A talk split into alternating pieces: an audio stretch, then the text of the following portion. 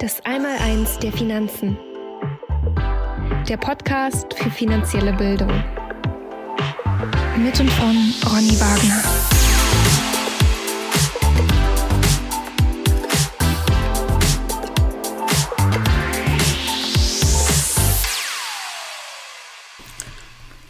Herzlich willkommen zum Podcast Das Einmaleins der Finanzen. Mein Name ist Ronny Wagner und heute möchte ich dir vier Effekte vorstellen, die du kennen solltest und die enorm wichtig sind, um langfristig erfolgreich am Kapitalmarkt zu investieren. Gleich geht's los.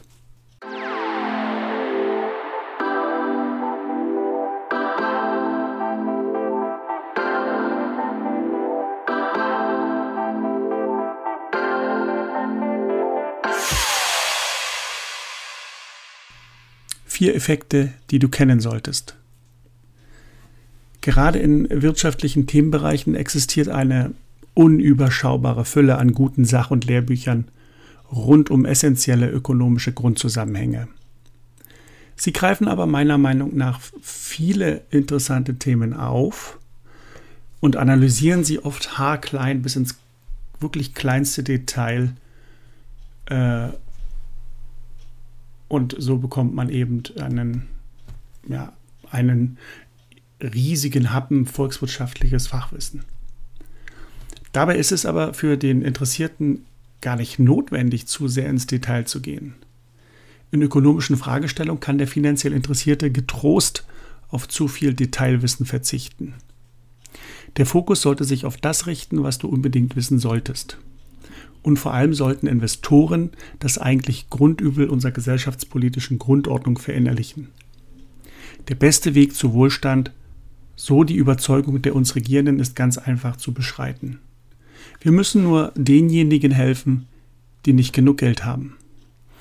Und drucken das hierfür notwendige Kapital einfach und geben es ihnen. Die daraus resultierenden Probleme aber sind den meisten Politikern und Entscheidern nicht geläufig. Das Hauptübel, die Währungskrankheit Inflation, ist als Phänomen für unsere Wirtschaft und die Gesellschaft insgesamt extrem toxisch. Doch sind es gerade die Nuancen, die wir im Blick behalten sollten.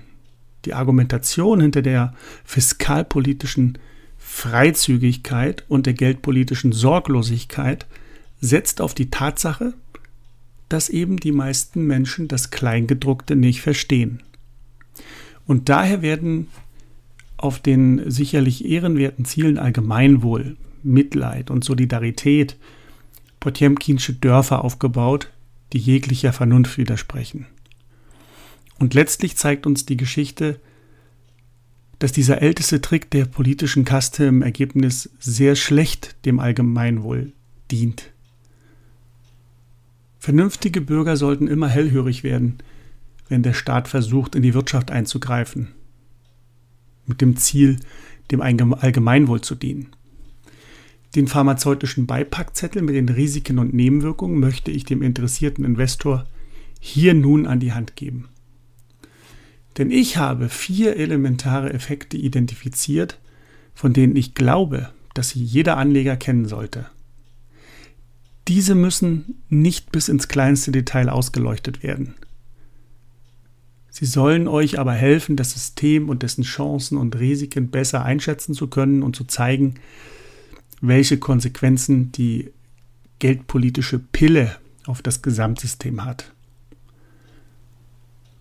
Kompakt, dabei leicht und verständlich möchte ich versuchen, die richtigen Antworten auf die wichtigsten Fragen zu diesen Effekten zu geben. Der Minsky-Effekt.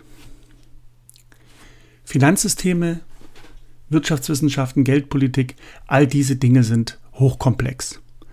Wo selbst studierte Experten die Hände heben und passen müssen, vermögen nur sehr wenige Menschen die Zusammenhänge, große Linien, großen Linien und die äh, scheinbar naturgesetzartig auftretenden Ereignisse zu begreifen. Zu den äh, begnadeten Denkern gehörte dabei ohne Frage Human Minsky, der von 1919 bis 1996 lebte. Der US-amerikanische Ökonom war unter anderem Entdecker des sogenannten Minsky-Moments oder Minsky-Effekts, eines dramatischen, aber scheinbar mit zuverlässiger Regelmäßigkeit einsetzenden Zeitpunktes zusammenbrechender Märkte. Das Interessante dabei, die heutigen Finanzjongleure scheinen den Minsky-Moment komplett zu ignorieren. Wie die Lemminge marschieren sie in Richtung Abgrund und reißen ganze Volkswirtschaften, aber auch leichtgläubige Kleinanleger mit sich. Eine der Hauptthesen Minskys lautet, dass ein Finanzsystem im Laufe seines Aufschwungs automatisch instabil wird. Das Auftreten einer Krise sei ein unabwendbarer, unabwendbarer Bestandteil heutiger Geldsysteme.